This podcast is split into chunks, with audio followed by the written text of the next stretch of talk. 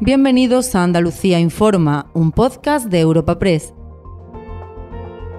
Hoy es 2 de noviembre y estas son algunas de las informaciones más destacadas en nuestra agencia.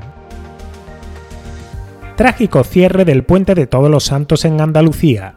Dos jóvenes de 18 y 28 años de edad fallecidos víctimas de un apuñalamiento en la localidad sevillana de Palomares del Río y un tiroteo en la barriada malagueña de La Corta junto a 18 menores detenidos por atacar a otros jóvenes con machetes y navajas en el barrio sevillano de Los Remedios. Sucesos, todos ellos registrados en la noche de Halloween que preocupan especialmente a las autoridades por el protagonismo de menores como autores de los hechos. Pedro Fernández es el delegado del gobierno en Andalucía. A mí lo que me preocupa sinceramente y es donde quizás estamos poniendo el acento ahora mismo es la prevención de hechos delictivos vinculados con menores. ¿no? Donde hay situaciones que realmente vinculadas a los delitos de odio, a la xenofobia, vinculadas al, machismo, cuestiones que sin duda nos preocupan. Hay una conciencia en la gran mayoría que es absolutamente acorde a lo que nos exigimos la sociedad nosotros mismos en todo ese tipo de delitos. Pero es verdad que cuando se producen personas menores de edad, pues más preocupante si cabe, ¿no?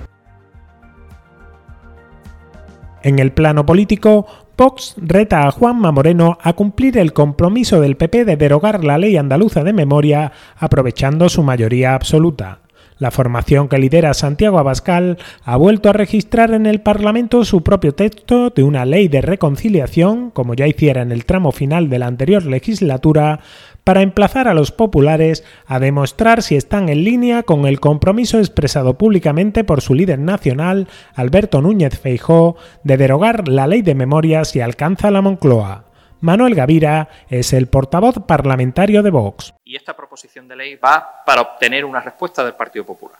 Y lo hacemos porque a Moreno Moriña, si no se le empuja, no toma la iniciativa. Y nosotros lo que queremos es que, de alguna forma, y los andaluces me van a entender lo que queremos es que se retrate, que se moje en este tema en Andalucía y que no nos engañen como nos engañaron en el pasado. Y al cierre, los trabajadores de Airbus inician una huelga de tres días para exigir una revisión salarial justa acorde con la subida del IPC y los beneficios millonarios de la empresa, que considera desproporcionado el intento de paralizar una semana completa de producción. Los sindicatos demandan una subida salarial superior al 1,5% previsto en el convenio colectivo y la empresa alega que ya ha aprobado una paga extraordinaria de 1.500 euros brutos para que todos los empleados puedan hacer frente a las consecuencias de la inflación.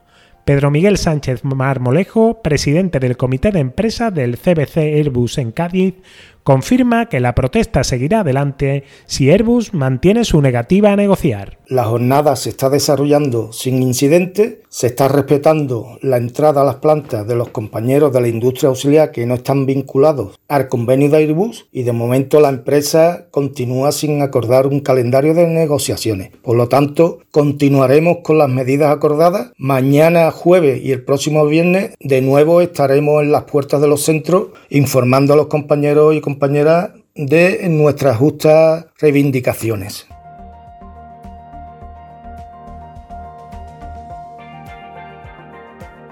Recuerda que puedes encontrar estas y otras muchas noticias en la sección Andalucía en nuestra web europapress.es.